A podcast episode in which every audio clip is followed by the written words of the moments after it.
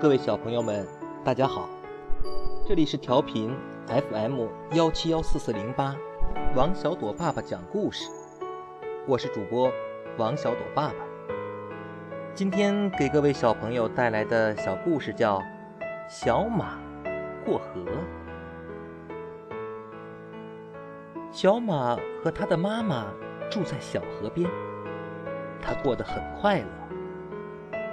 时光飞快地过去了。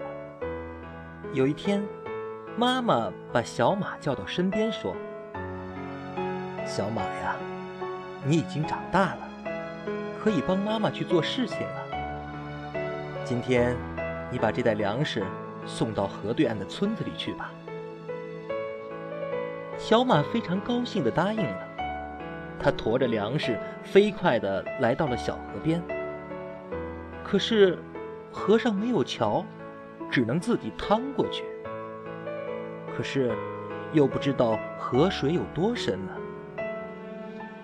犹豫中的小马一抬头，看见了正在不远处吃草的牛伯伯。小马赶紧跑过去问道：“嗯，牛伯伯，您知道那河水有多深呢？”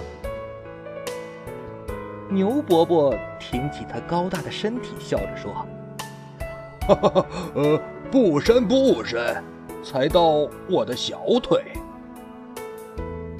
小马高兴地跑回河边，准备趟过去。他刚一迈开腿，忽然听见一个声音说：“嗯，小马，你别下去，这河水可深呢。”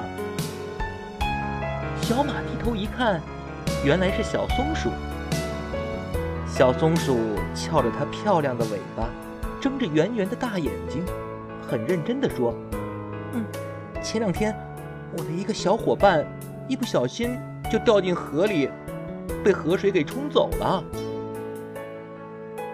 小马一听，这可没主意了。